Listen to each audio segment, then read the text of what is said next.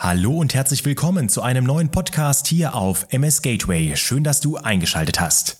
Mein Name ist Dennis und ich habe mit Julika, sie ist Projektleiterin bei dem Verein Young Helping Hands gesprochen. Ja, Young Helping Hands, was ist das genau? Was verbirgt sich dahinter? Das frage ich gleich Julika, aber ich kann euch jetzt schon sagen, es handelt sich um eine Initiative junger Pflegender in Deutschland, die Aufklärungsarbeit über pflegende Kinder, Jugendliche und junge Erwachsene leistet. Und nun wünsche ich dir viel Spaß bei diesem Podcast.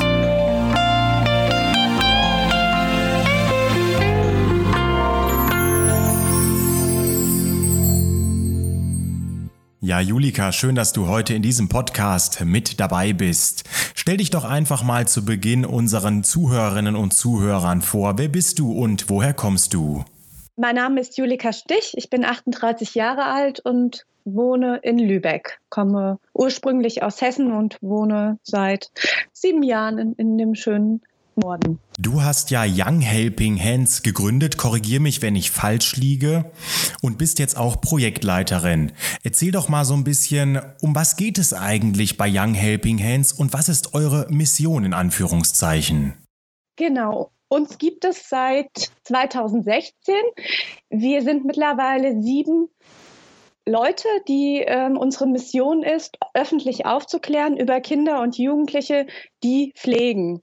Pflegen hört sich erstmal sehr groß an, aber es geht einfach darum, dass man festgestellt hat, dass es ein bis zwei Kinder pro Schulklasse gibt, die sich minderjährige Kinder, äh, minderjährige, äh, also bis 19 Jahren, die äh, sich um ihre kranken Eltern kümmern. Genau. Und wir wollen aufklären, und haben ein Netzwerk entwickelt und möchten einfach auf dieses Thema ähm, öffentlich ähm, hinweisen, damit ja, gute Hilfen ausgebaut werden können. Es gibt mittlerweile bundesweit schon Hilfsprojekte und das möchten wir erreichen, dass es die flächendeckend gibt. Ja. Das ist unsere Mission. Wenn man sich auf eurer Website von Young Helping Hands so ein bisschen umschaut, die Domain lautet www.younghelpinghands.de mit Bindestrichen, dann sieht man auch in einem kleinen Porträt von dir, kann man nachlesen, dass bei dir ja in der Familie selber auch mal die Diagnose MS gestellt wurde.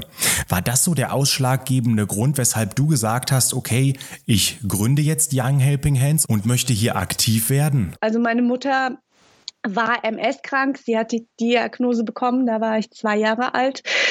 Ähm, ja, und ähm, für mich war das der ausschlaggebende Punkt. Ähm, ich kannte sie nicht anders. Ich bin mit dieser Krankheit aufgewachsen. Und ja, das hat sehr viel meine Entwicklung geprägt. Einfach ein anderes äh, Bewusstsein dafür. Also ich hatte eine schöne Kindheit, aber eine andere Kindheit wie andere Mitschüler. Als du damals noch Kind warst, war es ja sicher nicht so leicht, an Informationen zu kommen, sich auch mit Leuten auszutauschen über ein solches Thema wie eine chronische Erkrankung. Ja, wie war das so für dich und was hat sich vielleicht seitdem im Vergleich zu heute auch geändert? Ja, also Natürlich, ich habe jetzt eben gesagt, ich hatte eine schöne Kindheit. Natürlich hatte ich aber auch Schwierigkeiten, ne? dass wenn man mit einer kranken Mutter aufwächst, ähm, gerade immer diese Angst, sie zu verlieren oder äh, ja auch mit der Pflege überfordert zu sein. Ne? Man muss sich das so vorstellen. Ich äh, habe später auch, ähm, wenn ich äh, ja, so mit zehn Jahren fing das an, dass ich nachts aufgestanden bin, wenn sie gerufen hat. Und für mich wäre es einfach wichtig oder ja, war es wichtig äh, zu schauen, an wen kann ich mich wenden, mit wem kann ich darüber sprechen.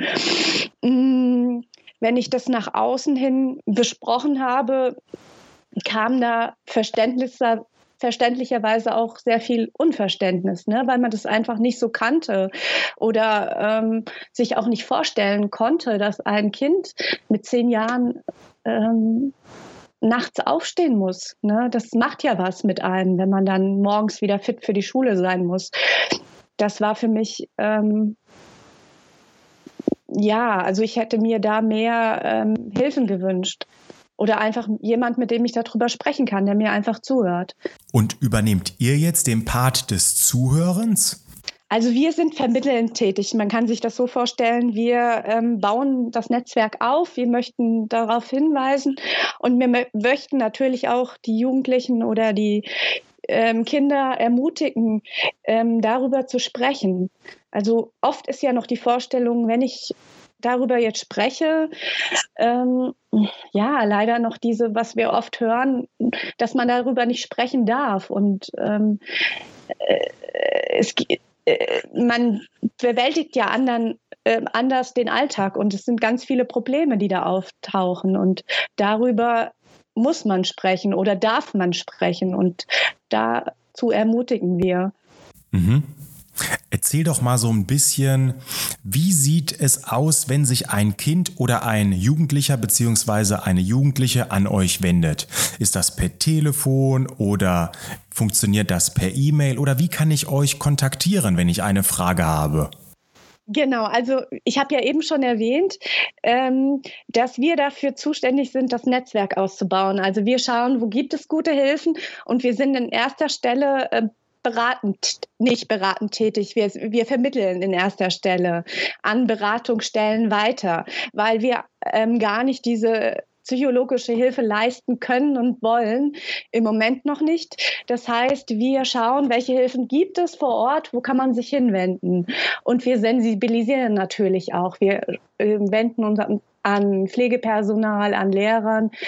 Ähm, und ermutigen, darüber zu sprechen und ähm, weiter zu vermitteln. Also dass ähm, man schaut, welche Hilfen gibt es vor Ort. Aus deiner Erfahrung jetzt die letzten Jahre so, sind das denn auch wirklich viele Kinder und Jugendliche, die MS-betroffene Eltern haben oder wie ist das so? Genau, das kann man sagen. Und zwar, also wir wissen auch von ehemals jungen Pflegenden, also von ehemals Young Carer, ähm, die wenden sich an uns und ähm, da ist es sehr oft, dass ein Elternteil MS erkrankt war oder ist. Mhm. In einem unserer Vorgespräche, Julika, hattest du auch schon mal erwähnt, dass ihr intern darüber gesprochen habt, vielleicht eine Selbsthilfegruppe zu eröffnen. Was wären denn die Vorteile von einer Selbsthilfegruppe und wäre die auch deutschlandweit aktiv oder ja dann regional beschränkt? Das ist die Idee, sich an ehemals Pflegende zu wenden. Da ist auch der Bedarf. Ähm, weil es einfach, weil wir aus der Erfahrung wissen, dass noch sehr viel Redebedarf ist. Man darf sich das so vorstellen, wenn man in der Pflegesituation ist, hat man ja oft gar nicht die Zeit oder man realisiert gar nicht, was als Kind ähm, passiert mit einem oder welche ähm, Hilfen man braucht. Und da ermutigen wir und wir schauen auch, ähm, ja, dass wir einfach ähm, auch im Nachhinein noch drüber sprechen dürfen. Also Selbsthilfe ist da ein ganz großes Thema.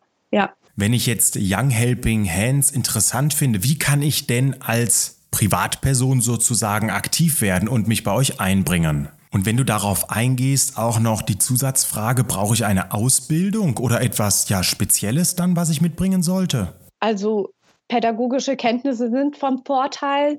Ähm, unsere Arbeit ist sehr vielfältig. Wir haben Leute, die im Medienbereich tätig sind. Wir arbeiten ja, unser Herzstück ist die Webseite ähm, und die wir pflegen und betreuen müssen, auch gerade mit aktuellen Artikeln oder mit aktuellen Anlaufstellen. Ähm, da ist vom Vorteil, wenn man sich auskennt, WordPress, das ähm, ist von Vorteil und natürlich pädagogische Kenntnisse ein gewisses Maß an Empathie. Ähm, also nur eine pädagogische Ausbildung ist nicht, vom, ähm, ist nicht unbedingt notwendig, aber ja, wäre auch gut, ja. Julika, so abschließend jetzt gesagt, was muss sich denn noch in Zukunft verändern? Was muss noch weiter passieren, damit öfter und auch offener über solche Themen gesprochen wird? Was muss passieren? Einfach, ich glaube, ein Stück weit Mut, einfach ähm, ja, äh, also ich denke mal, erstmal ist notwendig noch eine mehr Sensibilisierung, dass wir noch mehr ähm, an die Öffentlichkeit gehen, weil viele können sich gar nicht vorstellen, dass Kinder und Jugendliche wirklich Erwachsene pflegen. Ähm, darüber muss noch mehr gesprochen werden und ich denke, dann äh, wird auch mehr ähm, das andere passieren, dass sich Kinder und Jugendliche trauen, weil sie sehen, dass es überhaupt kein, ähm, darüber darf man reden. Ähm, ich glaube, das ist so ein Kreislauf persönlich. Ähm, und das wissen wir auch aus der Erfahrung, dass das ähm, ja, Mut macht, darüber zu sprechen. Und damit ein ganz herzliches Dankeschön an dich, liebe Julika. Und hier nochmal die Nennung der Website, wo ihr weitere Informationen bekommt. www.younghelpinghands.de. Alles mit Bindestrichen geschrieben. Liebe Zuhörerinnen, liebe Zuhörer, vielen Dank auch an euch für das interessierte Zuhören. Wenn dir der Podcast gefallen hat, dann empfehle ich dir, mal auf der Website www.ms-gateway.de vorbeizuschauen. Hier findest du noch weitere Podcasts und natürlich wäre es auch schön, wenn du das Gespräch mit anderen Personen teilst, mit Freunden und Bekannten, mit Betroffenen und mit Personen, für die der Podcast und das Thema auch interessant sein können Ich wünsche dir alles Gute und bis zum nächsten Mal, Dennis.